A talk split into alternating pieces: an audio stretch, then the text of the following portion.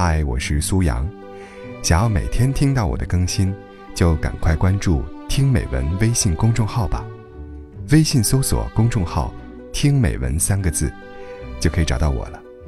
每天晚上八点，我在那里等你。昨天收到大二师妹发给我的短信。上大学后，她被寝室一个女孩处处针对。那个女孩在背后到处说她的坏话，还和原本跟自己走得很近的几个女生套近乎，联合她们一起疏远她。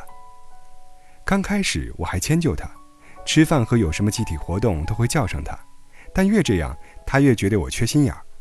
她买水果当面分给寝室每个人，唯独绕过我。有次去上课，半路碰见班主任，我就打了声招呼，他说：“你这么热情干什么呀？”衬得我们好像很不会来事儿似的，你让班主任怎么看我们呢？我解释说，班主任当时往这边看，不打招呼不礼貌。他立马反驳：“你那么小心眼儿有劲吗？一说就狡辩，敢做不敢认呢。”我真的无话可说。他每次都要替其他人代言，动不动就说你让我们怎么着怎么着。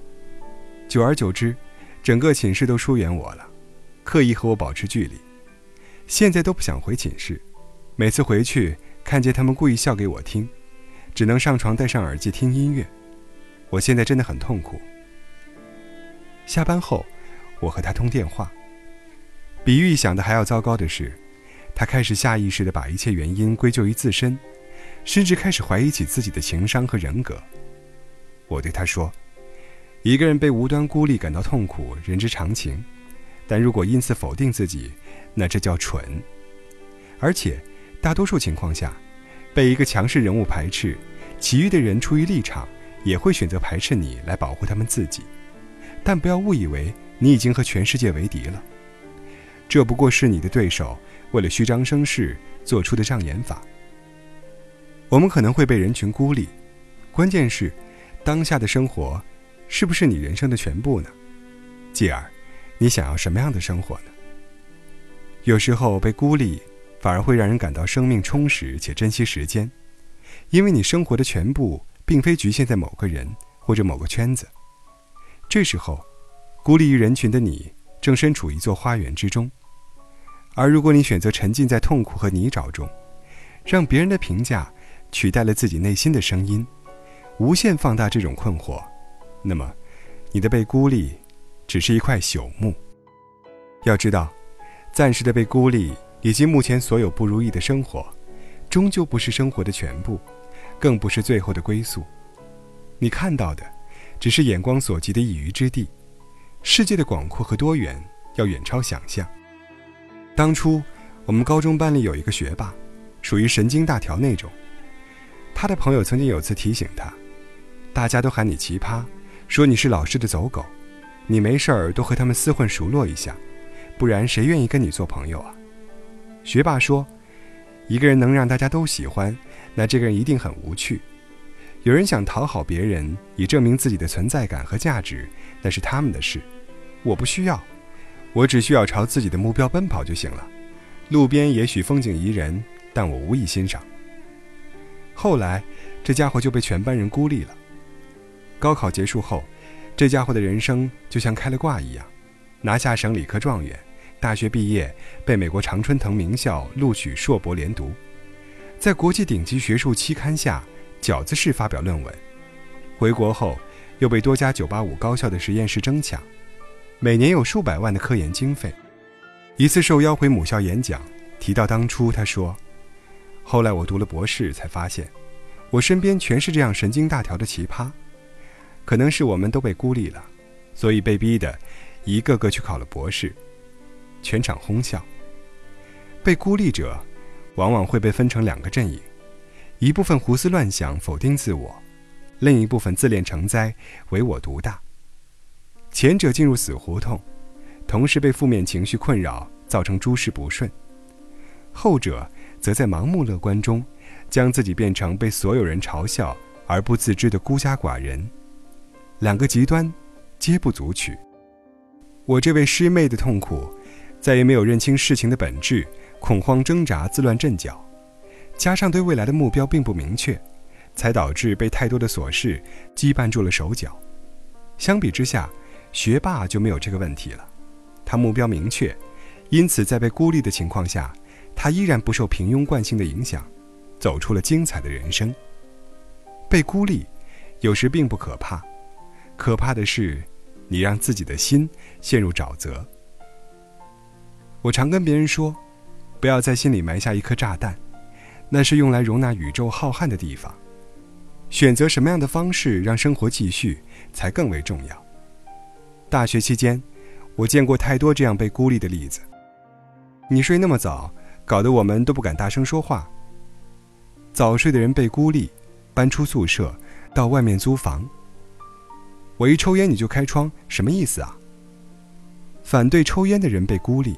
踢出圈子，你想拿先进寝室，我们就要跟着你忙个不停啊。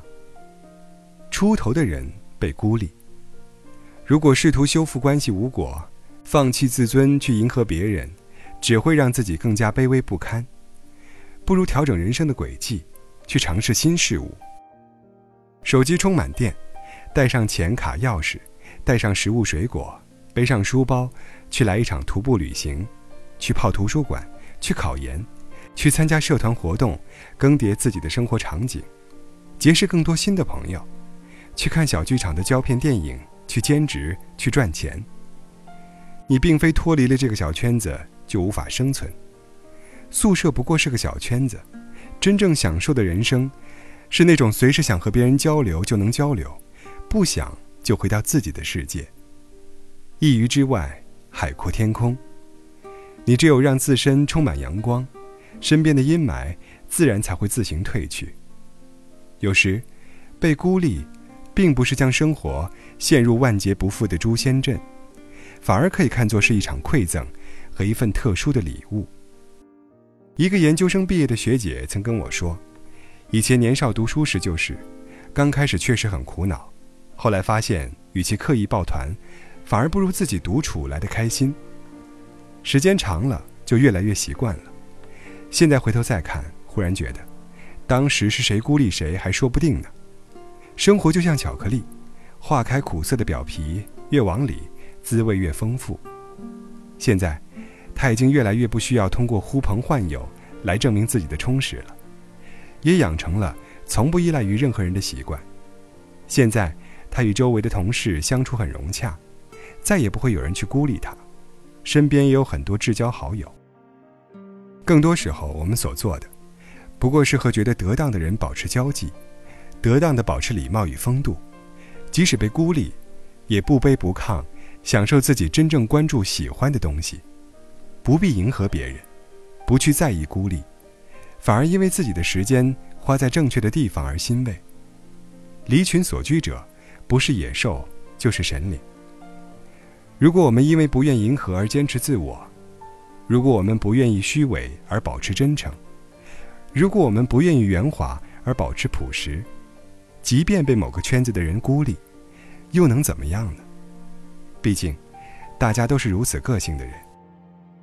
你做再好的事，也会有人责难你。即使如此，你还是要去做好事。最后，我给师妹也回了一条长短信。要知道。有时候被孤立，反而是一个宝贵的人生经验，值得好好思考和升华。要么改变自己，要么改变环境。首先，对照一下自己错了没有；其次，要明白每一种选择对应着不同的后果和人生。最后，你可以扪心自问：多年以后，如果再给你一次机会，你会愿意选择哪一种生活？